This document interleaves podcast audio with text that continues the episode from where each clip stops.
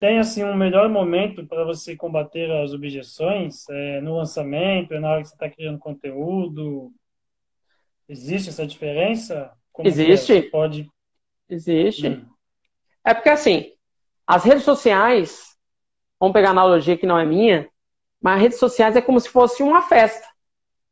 A festa onde está todo mundo, onde está todo mundo falando, onde está todo mundo se divertindo, onde está todo mundo interagindo né?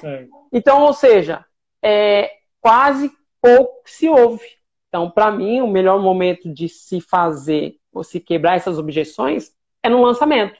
Digamos, ficamos interessados numa, numa pessoa dentro dessa festa, na balada. Na balada tem o quê?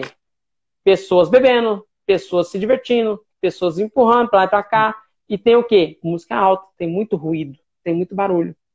Então, provavelmente, a pessoa não vai te escutar. A pessoa não vai perceber aquilo que você quer passar. E você quer falar para ela coisas das quais ela não sabe que ela precisa saber, você vai fazer o quê? Você vai convidar ela para uma coisa mais íntima. Faz sentido?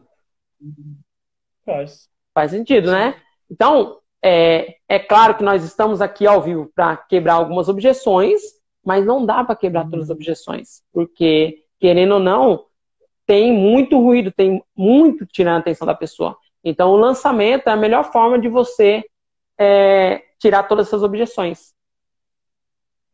porque você, é porque você tirou a pessoa do ambiente no qual é, não está propício e você leva a pessoa para um ambiente onde ela já se interage, ela já sabe que ela espera algo a mais.